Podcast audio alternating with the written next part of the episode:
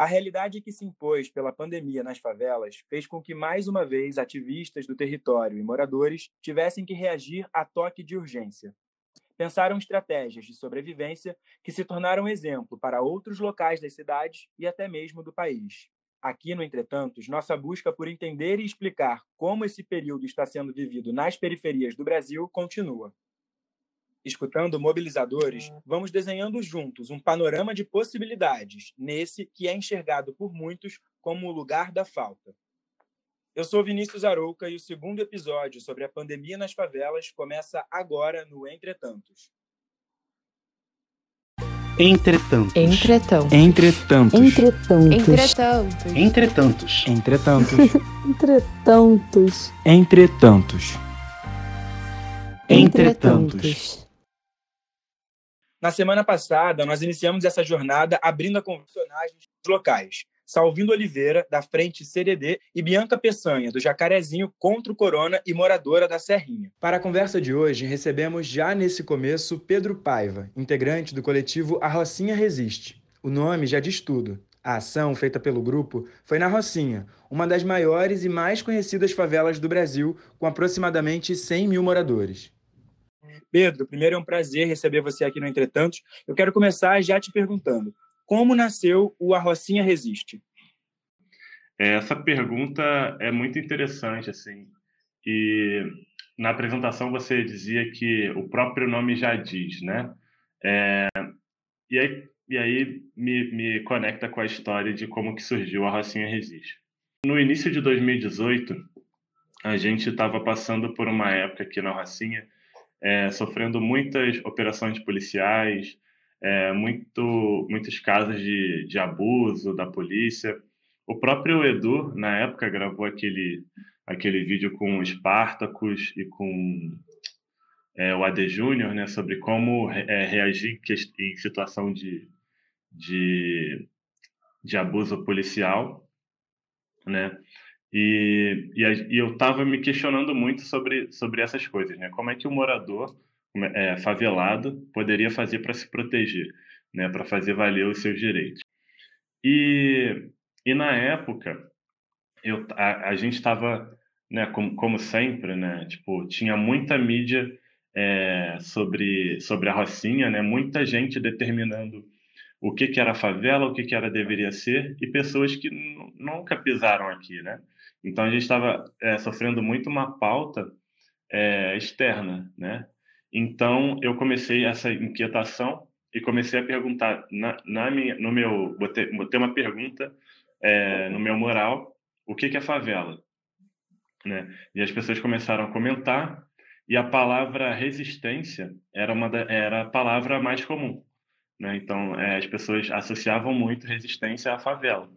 Né? Então, na hora de, de escolher o nome do, do evento, eu botei lá, A Rocinha Resiste. E eu queria agradecer que vocês é, falaram o nome do, do, coletivo corretamente, porque muita gente esquece esse A. Né? E eu acho ele importante porque dá, dá uma noção de, de que é a Rocinha, não é tipo é, uma, uma favela qualquer, né? É, é uma favela específica, com as suas especificidades, como cada favela tem né? É, então, a partir daí, a gente, a gente faz o primeiro encontro é, e, e eu, como sou designer, eu acabo aplicando é, metodologias do design, né, de facilitação de grupos, para a gente tentar entender um pouco do que estava acontecendo e quais eram a, a, a, qual era a visão de cada um, né? E o que acontece nesse nesse primeiro encontro é que a gente acaba saindo dessa roda, tipo, com uma energia muito boa, muito positiva, né? Que, tipo, querendo é, se encontrar na semana, que, na semana seguinte, né? Então, a gente percebe que a roda, ela tinha esse poder de cura, né? Que é, as pessoas poder falar sobre o assunto fazia a gente sentir muito melhor e potente para começar a querer resolver alguma coisa né?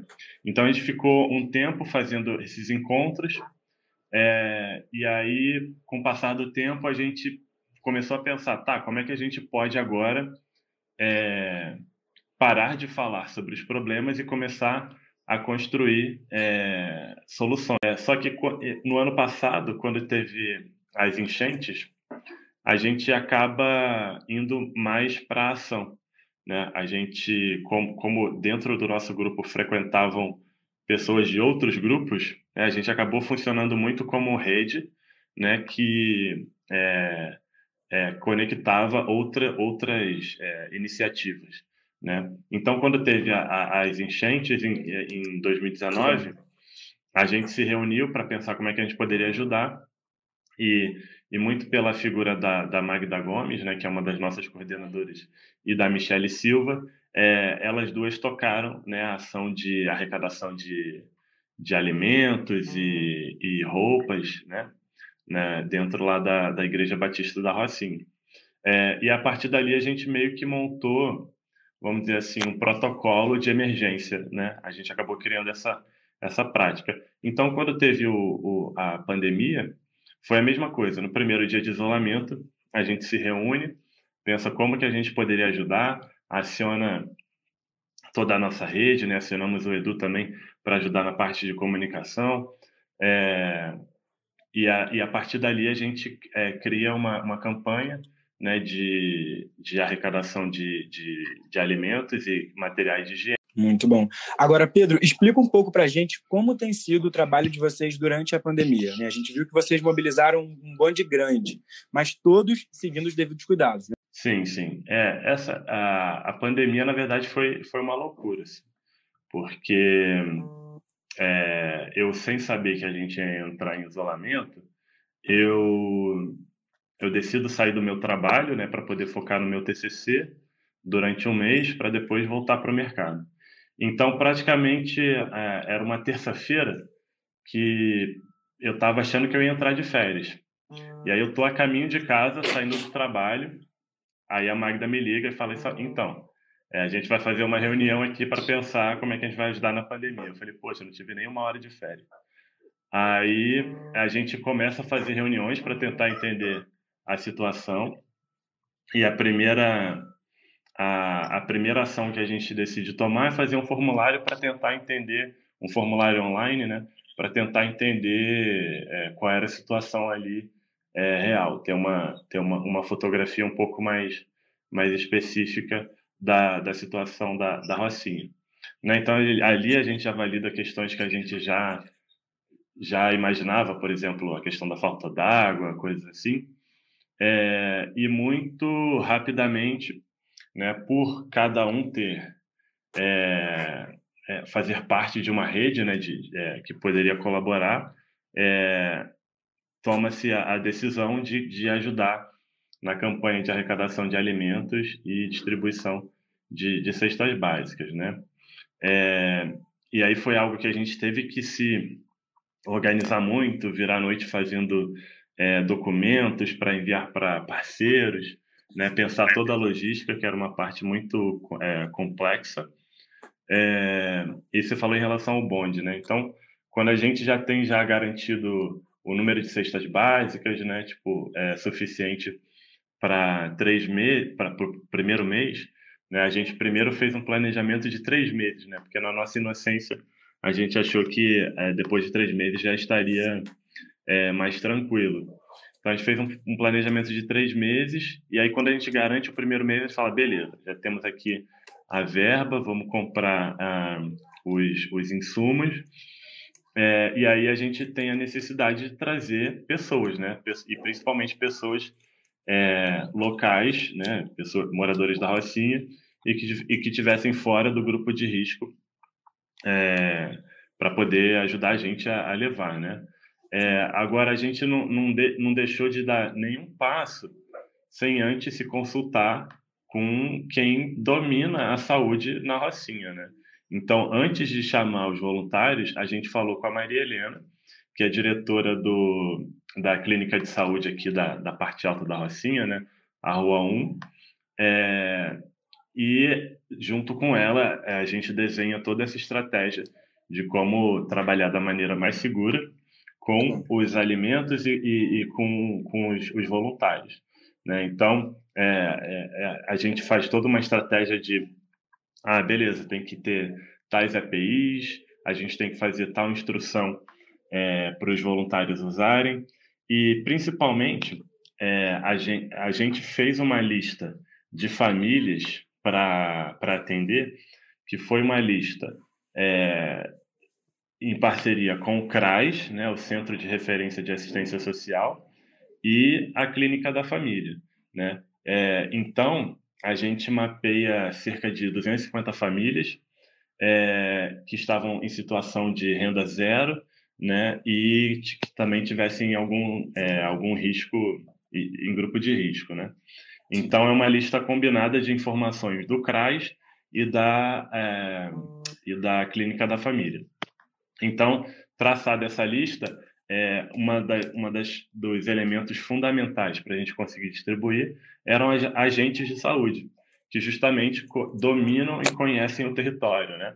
É, conhece exatamente a situação de, de, de, cada morador atendido, conhece é, é, a situação da, da, casa, né, da pessoa, do histórico de saúde delas e, e principalmente os becos e vielas. Assim, é, então, a dinâmica é, que a gente seguia era se encontrar pela manhã, passar as instruções para os voluntários, distribuir os EPIs, e assim que a, as agentes chegavam e, e, estavam prontas, a gente pega, é, elas também passavam outras é, orientações relacionadas à, à saúde para os voluntários, é, verificavam né, se estava tudo direitinho, descarte de, de material contaminado, é, os EPIs, se estava todo mundo, e aí a gente seguia, né, numa fila, numa distância de pelo menos é, um braço, né, pelo menos um metro de, de distância um do outro, uhum. até a, a, casa das pessoas. E aí, chegando na casa das pessoas, a gente higieniza, higienizava as cestas básicas,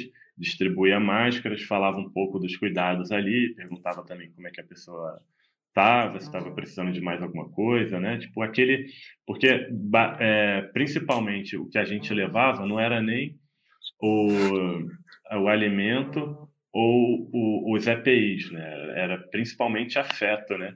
Então essa era a primeira mensagem que a gente passava pela manhã, muito na, na fala da, da Michelle Lacerda, né? Que é essa é, mulher preta, né? Empoderada do teatro, né? Ela tem uma uma facilidade de lidar com o público, então é, após todo mundo falar as, as, questões técnicas, ela vinha e fazia esse arremate é, mais afetivo, né? E isso era nítido é, no trabalho, né? A, a gente, é, os voluntários também, a gente via que a gente tinha um impacto é, sobre eles, né? Todos eles tipo, é, gostavam de estar com a gente, se sentiam bem quando terminava o dia, né? Então a gente é, viu que a gente trabalhou muito essa questão, essa relação do afeto com, com os voluntários também. Há um trabalho envolvendo dados na Rocinha que foi desenvolvido por um time de moradores é o Opina Rocinha, um formulário onde os moradores poderiam registrar ali questões sobre moradia, situação financeira, além de saúde mental e física. Para contar mais, a gente conversa agora com Leandro Dantas. Leandro, muito obrigado por estar aqui com a gente. E eu começo querendo entender como surgiu a ideia do formulário. O que, que vocês queriam saber como moradores da Rocinha? Eu gostaria de primeiramente agradecer o convite feito por vocês. É um, uma honra estar aqui é, falando sobre o nosso projeto, sobre a nossa pesquisa. A nossa pesquisa ela surgiu justamente na ideia de a gente é, observar a Rocinha na visão macro, observar o que, que os moradores andam sentindo, o que, que eles, é, de onde eles consomem suas informações. É, a gente teve a ideia de poder mapear, de ter uma visão um pouco mais aberta é, sobre de como está sendo esse período de, de pandemia e como os moradores têm respondido isso no nosso formulário, inclusive, ele é dividido em três partes, que são elas a questão de saúde, a saúde mental, um pouco sobre o morador, isso aí na identificação, e também de onde ele obtém suas informações. Então a gente julgou ser muito importante é, ter noção e apresentar isso para a favela, para os moradores e para quem quer que seja, para poder é, também observar juntamente com a gente como tem sido esse período. Como se dá a divulgação desses dados? Como é feita a atualização? Então, a atualização ela é feita oito vezes ao dia. Nós deixamos já no automático Então, se você responder agora, se alguma pessoa responder agora, logo, logo, o, o dado que ela ofereceu para a gente, nos forneceu, vai estar tá já no painel. E nós, por sermos muito entusiastas de ciência de dados, a gente quis automatizar tudo para termos o menor é, trabalho possível e assim é, elaborar e mostrar um melhor painel, um melhor dashboard que se fala, um painel informativo para os moradores, para todo mundo. É, o, o Opina Rocinha, que a palavra que mais define o momento pelos moradores da Rocinha é medo. E como que isso é encarado por vocês, Leandro? Então, é, isso é encarado de uma forma muito, para nós, foi, foi muito é, complicado ver isso, né? De fato, é, isso define muito. E no, no painel não tem só a palavra medo como ruim, tem medo, tristeza, ansiedade, desespero. Então isso gera na gente uma preocupação muito grande. E numa das nossas perguntas tem se a pessoa julga precisar de auxílio psicológico. E 43% até agora de 800 e, de desculpa, na verdade 899 pessoas, quase 900 pessoas que foram contempladas pelo formulário, 43% julgam precisar de auxílio psicológico. Isso para a gente é, é impactante. De cada 10 pessoas, 4 precisam de auxílio psicológico. E no meu ponto de vista, é difícil alguém chegar e falar: olha, eu preciso de auxílio psicológico. Então, o que a gente tem enfrentado é, além da pandemia, tem uma pandemia psicossocial também, como a pessoa tem respondido a isso, sabe? Como vai ser depois, quando terminar? É, a pessoa vai estar bem psicologicamente, vai estar com esses sentimentos ainda enraizados dentro dela ou vai conseguir virar a página e seguir em frente? Entende? Então, 40%, 43%, para ser mais exato, precisarem de auxílio psicológico é muito preocupante. E ver a palavras tão negativas exposto no nosso painel também é muito preocupante. Então, a gente tenta ver assim e futuramente, quem sabe com algumas ajudas externas, conseguir contornar a situação através de campanhas ou qualquer coisa que seja. Pedro e Leandro, sabendo de todas as informações que vocês ajudaram a dar visibilidade durante esse período, o que, que vocês esperam para o futuro? Assim, é, enquanto a gente estava ali atuando é, e a gente parava para almoçar, a gente já começava a pensar em desdobramentos, né? Então, tipo assim, uma hora, realmente, a pandemia vai passar, isso era, um, isso era até um mantra que a, gente, que a gente falava, tipo, vai passar, e, e a gente já começava a pensar em outras questões. Ah, e a área de educação? Ah, e a área de cultura? Ah, e quando é que a gente vai, sei lá, discutir masculinidade tóxica, racismo? Né? Então a gente começou a, a pensar desdobramentos ali, até porque, é, de novo, é, tem alguma mágica que a gente conseguiu fazer, que a gente traz pessoas muito boas e muito potentes para trabalhar com a gente, né?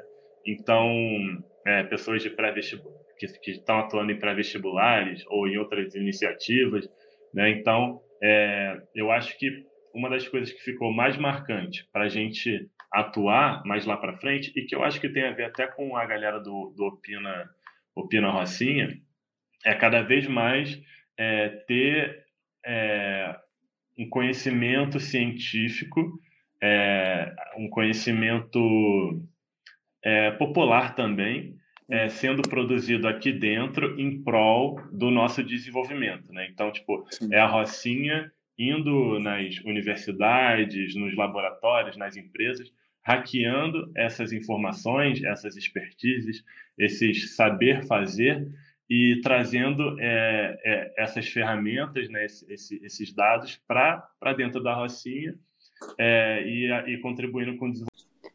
Sendo muito otimista, eu, prefiro, eu espero um período é, mais leve, né? No, no meu ponto de vista, estamos passando num período muito complicado, muito tenso, no qual as pessoas estão sendo submetidas a uma carga psicológica muito, muito grande, muito forte. É, o nosso painel, todo esse nosso trabalho que a gente fez foi tentar canalizar é, as informações, os dados, e a partir deles tentar projetar, tentar cativar é, auxílios, campanhas. Por exemplo, se uma pessoa não tem acesso à máscara ou produto de higiene pessoal, a gente vai, através do nosso painel, tentar é, converger esses auxílios para poder minimizar o estrago feito pelo o que está sendo feito né, nesse período pandêmico. Então, o que nós esperamos para depois disso é ver o painel e falar: olha, muita pessoa esteve mal, vamos é, combater isso agora. Então, no meu ponto de vista, o painel ele não é só para agora, ele é para agora e pode ser usado como uma bússola de futuras ações, entende? Muito bom.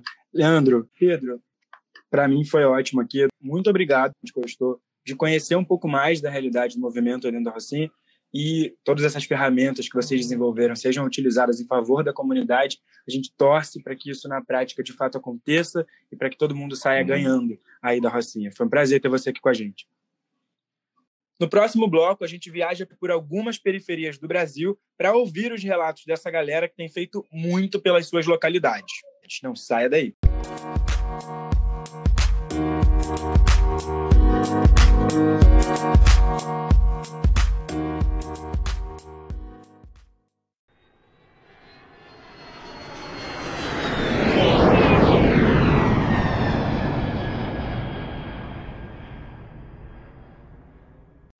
Bom, nós estamos de volta e nós recebemos colaborações de algumas partes do Brasil de pessoas que têm ajudado a entender melhor as experiências vivenciadas dentro dos territórios onde moram. É o que você vai escutar a partir de agora. Eu sou Sara Marques, cofundadora do coletivo Caranguejo Tabaiara Resiste, educadora popular no Centro Popular de Direitos Humanos. Hoje estamos lutando contra um inimigo que é invisível, né? Um vírus, mais um inimigo. Nós temos mais um inimigo que é um vírus e é invisível, mas a gente luta todo dia, né? Os nossos e as nossas vêm lutando desde sempre para se manter vivos. E agora com esse vírus, né, que está em todo canto, com essa pandemia hoje, a gente está é, tá lutando também, além de todas as outras lutas, a gente tem que estar tá firme e de encontro com esse vírus, né? Que tira véus. Esse vírus veio para tirar véus na, nas comunidades, né? Para mostrar que a gente, tudo que a gente estava falando de, sobre abandono, é, é verdade e que o governo, o Estado, o braço do Estado no nosso, nas nossas periferias só entra com a polícia e quando, e quando entra não é para fazer nossa segurança. E o que tem de trabalho de, sobre saúde, educação, não é nem básico. Não, não não atende à quantidade das nossas comunidades e a forma que o nosso povo foi sendo sempre colocado para baixo e para trás. A gente aqui no Caranguejo Tabaiares, em Recife, é, nós estamos na frente de uma luta, né? Para nos manter no território e nos manter vivos. Então, a gente está fazendo arrecadação de alimento, distribuição de material de higiene de material de higiene pessoal para as mulheres, conversando com as mulheres e fazendo comunicação social. né? tanto colocando lá no cicleta, com poemas, com música, com informação sobre como lavar as mãos e dizendo ao povo que a gente entende que na comunidade nessas comunidades, ficar em casa e só não é uma campanha que precisa ser feita. A gente precisa ter argumentos, organização para que as pessoas que trabalhavam em trabalhos informais consigam ficar em casa e se alimente e viva bem, porque nessa hora é muito complicado. Então a gente tá junto, né, fazendo um trabalho forte, procurando outras redes e o pós-pandemia, que a gente acha que já é o agora, né? Porque pós-pandemia é o que já chega a pandemia hoje para a gente. Então, depois disso tudo que acontecer já é pós-pandemia, que aconteceu já é pós-pandemia. Tudo que acontecer na vida da gente já é pós-pandemia. E com esses governos que não nos trata de igual para igual, né? Não nos dá condições de nos tratar e nos manter vivo. A gente sabe que esse pós-pandemia só faz agravar todo o nosso sofrimento, mas também acirra na gente toda a luta. Então a gente está lutando para nos manter vivos, para manter os nossos vivos. Todos e todas aqui do podcast Entretanto, é um prazer estar falando com vocês. Meu nome é César, César Gouveia, sou aqui da Vila Prudente, Zona Leste de São Paulo, capital. Sou fundador do Vozes das Periferias, um instituto que trabalha com cultura, cultura, esporte, qualificação profissional e geração de renda para famílias de periferias e favelas de São Paulo. Bem, a pandemia aqui em São Paulo, assim como aí no Rio e em muitos cantos do Brasil, foi assustador, né? E tem sido assustador. Um, há mais ou menos um mês e meio atrás, São Paulo teve um pico muito grande de contaminação e de casos de falecimentos, de óbitos, né? Mas hum, a gente não parou, na verdade não só nós, mas muitas outras organizações sociais não pararam o trabalho de assistencializar toda ou a maior parte que a gente pudesse de famílias aqui em São Paulo. Hoje nosso trabalho está sendo visualizar o que vai ser depois da pandemia, né? Então a gente tem tido uma média, uma queda na média de mortes aqui em São Paulo e está sinalizando para uma possível reabertura nos próximos meses. Se, se isso continuar dessa forma, né? Nessa queda da média. Então foi muito assustador no começo por outro lado, agora a gente começa a visualizar também um pouco mais o que a gente pode fazer para o futuro das nossas vidas aqui, convivendo com o, o vírus que não vai deixar de existir nem tão já. Obrigado pelo, pelo espaço, tamo junto e é vozes.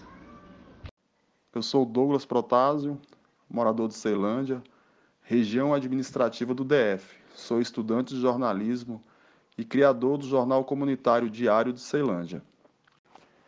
A situação da Covid-19 em Ceilândia é extremamente delicada e preocupante. Atualmente, a região que também abrange o Sol Nascente tem 119 mortes e 6.763 infectados. O único hospital da cidade está beirando o colapso. Profissionais de saúde denunciam a falta de insumos, leitos de UTI e testes. Apesar de toda essa situação dramática, o governador Ibanês Rocha afirmou que pretende reabrir todo o comércio, escolas públicas e privadas, até agosto. Eu me chamo Gisele Alexandre, sou jornalista, ativista e educadora popular no distrito do Capão Redondo, zona sul de São Paulo. É, essa região é, possui cerca de 300 mil habitantes.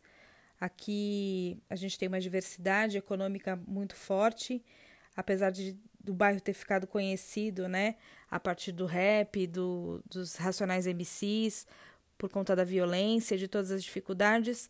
Também é uma região, por ser uma região muito grande, a gente também tem é, uma desigualdade muito forte. É, para quem conhece esse distrito como eu. Atuo como jornalista desde 2007, sou moradora daqui desde 1988, vim da periferia da Zona Norte, me mudei para a periferia da Zona Sul e aqui me criei e me formei é, dentro da escola pública, usando serviços é, públicos de saúde. E, e, é nisso que eu me, me apoio para fazer meu trabalho enquanto jornalista.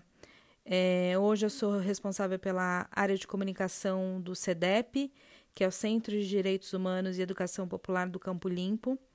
Eu também sou correspondente da Agência Mural de Jornalismo das Periferias, fazendo toda a cobertura jornalística a partir do meu distrito. É, sou educadora popular na ONG Interferência, com projeto de educomunicação para crianças e adolescentes É, e também sou membro da Escola Feminista Biayala, que é uma iniciativa articulada por mulheres do território, com várias frentes de, de trabalho, e que hoje faz é, um atendimento essencial a 100 mulheres chefes de família aqui do Capão Redondo. Dentro de todos esses movimentos, eu tenho atuação muito a partir do meu da minha área de conhecimento, que é o jornalismo e a comunicação, né?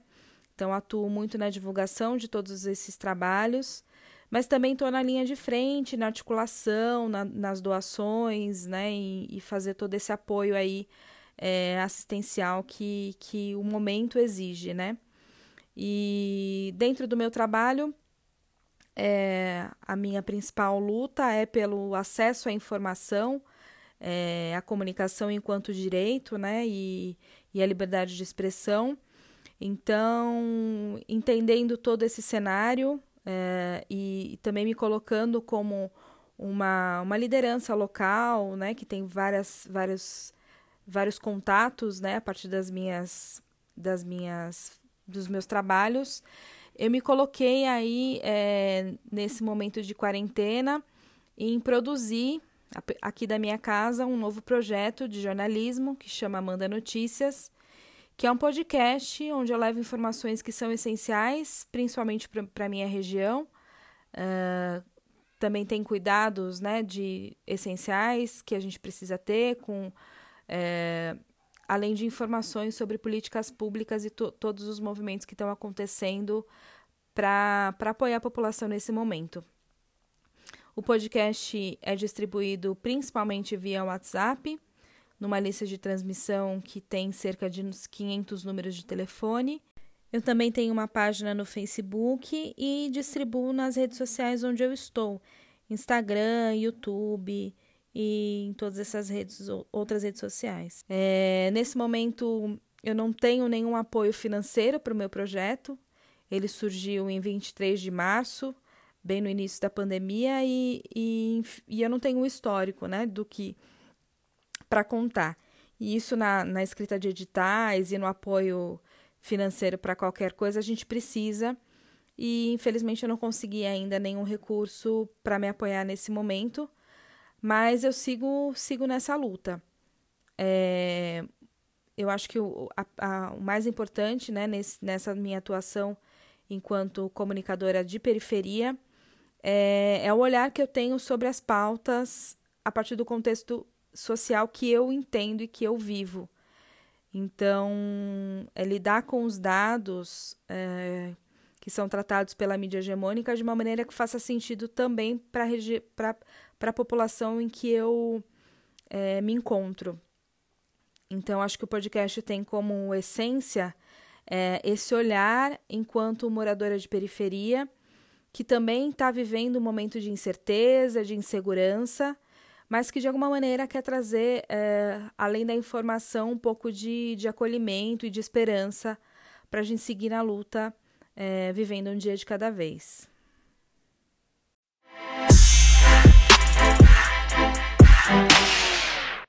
Já aqui comigo para falar desses locais e dar a dimensão do número de casos, um dos nossos apresentadores. Nas próximas semanas, ele vai estar aqui nessa função que eu estou agora, defendendo a saúde. Seja muito bem-vindo, Igor Medeiros.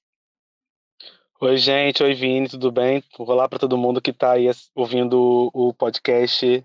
A gente tem um ranking aí das favelas e periferias do país. Você conseguiu montar para a gente esse panorama do número de casos? Bom, é, na semana passada, né, no dia 23 de junho, né, a Prefeitura de São Paulo divulgou os resultados de um mapeamento de casos na Covid na capital. O podcast manda notícias né, da nossa amiga Gisele Alexandre, que nós acabamos de ouvir, trouxe dados bastante interessantes né, sobre esse mapeamento que eles estão realizando. Eles realizaram exames sorológicos que detectam a presença de anticorpos de memória, ou seja, vai acusar ali no, no, exame que a pessoa já foi infectada pela Covid, né? explicando de uma forma bem geral. Os resultados dessa pesquisa mostraram que 9,5% podem ter sido infectados pelo coronavírus. Em número absoluto, né, um pouco mais de um milhão de pessoas que tiveram contato com essa doença. Esse mapeamento foi feito aí é, com mais de 5 mil exames, foram feitos em 96 distritos da capital, e pessoas é, com mais de 18 anos, né, sendo escolhidos aí de uma forma randomizada, né, sendo feito por sorteio. Esse mapeamento também mostrou o número de locais com maior incidência de internações por síndrome respiratória aguda grave, que é o agravamento do quadro de quem contraiu a Covid-19 até o dia 9 de junho. Né? Nesse é, ranking dos distritos, né, as três primeiras colocações né, dava ali Jardim Ângela, Jardim São Luís e o Capão Redondo, que são localidades né, de alta densidade populacional, bastante populosos, da, da Zona Sul de São Paulo. E Vini, lá também, é, na Zona Sul de São Paulo, que estão os cinco distritos com o maior número de casos confirmados e suspeitos. Né, que aí, os três primeiros, no caso, a gente traz aí Grajaú, com mais de 11 mil casos, Jardim Ângela, com mais de 8 mil casos, e Capão Redondo, com mais de 7 mil casos. Aqui no Rio, uma pesquisa parecida com essa está sendo feita pela prefeitura, mas o mapeamento está sendo feito apenas na, nas comunidades da capital. A formatação é a mesma. Um estudo feito ao acaso, com pessoas pegando por sorteio, de alguns bairros, mas utilizando, em vez do, teste sorológico, o teste rápido, que basicamente funciona da mesma, da mesma forma. É, eles querem mapear aí é, os casos que já ocorreram, né, e não os que estão iniciando nesse momento. Um ponto bastante curioso dessa pesquisa, que foi divulgada nessa semana, é que todos de, é que de todos que foram é, de todos os testes que foram realizados, cerca de 52% dos que deram positivos foram assintomáticos. Ou seja, eles estavam infectados, possivelmente serviram como vetor para contaminar outras pessoas, ainda que de uma forma mais branda em comparação com as pessoas sintomáticas, e de certa forma puderam levar a Covid-19 para outras pessoas, já que nem eles sabiam que eles estavam contaminados com a Covid-19 a projeção de casos vai mostrar que a maior porcentagem dos casos positivos aconteceu na Cidade de Deus, com 28% dos testados positivos, seguindo da comunidade do Rio das Pedras, 25%, da Rocinha, 23%, Maré, com 19%, Realengo, 9% e Campo Grande, com 5%. É, eles vão realizar ainda uma segunda fase dessa pesquisa, abrangendo outras comunidades para eles poderem mapear ainda mais essas comunidades né, e de que forma a Covid-19 chegou até lá. Se a gente for trazer, ao invés de porcentagens, mas números brutos, né, a projeção desses casos aí coloca aí mais de 100 mil, 121 mil casos, né, sendo aí cerca de 40 mil no Rio das Pedras, é, 24 mil é, no Complexo da Maré. Então, o número ele vai é, de acordo com o número de testagem que vai sendo realizado pela prefeitura daqui do Rio, a gente vai inflar ainda mais essa, esse número de, de, de confirmados de Covid-19. Para a gente ter uma comparação, o painel é, do Voz das Comunidades, que é um site é, onde, enfim, eles estão divulgando, né, principalmente é, notícias relacionadas à Covid-19 é, que vem de dentro das favelas, né? Eles vão utilizar os números oficiais da Secretaria Municipal de Saúde eles vão falar que tem aí cerca de 2.300 casos de Covid nas favelas. Olha só a discrepância dos números que a gente tem, né? A prefeitura coloca hoje que nós temos uma projeção de, de pouco mais de 120 mil casos apenas nas favelas, de acordo com esse estudo que eles estão realizando. E oficialmente, pessoas que fizeram teste nas, nas clínicas da família, etc., nós temos pouco mais de 2.300 pessoas. Essas pessoas não estão sendo testadas, né? assim como é, fora das comunidades e, num, e numa proporção ainda menor, né? Porque se a gente for parar para pensar, as pessoas que estão dentro das, das comunidades, muitas das vezes elas não vão ter dinheiro para fazer um teste é, no particular, né? Que está custando aí, enfim, de 200 a, de, de 250 reais até muito mais em alguns laboratórios.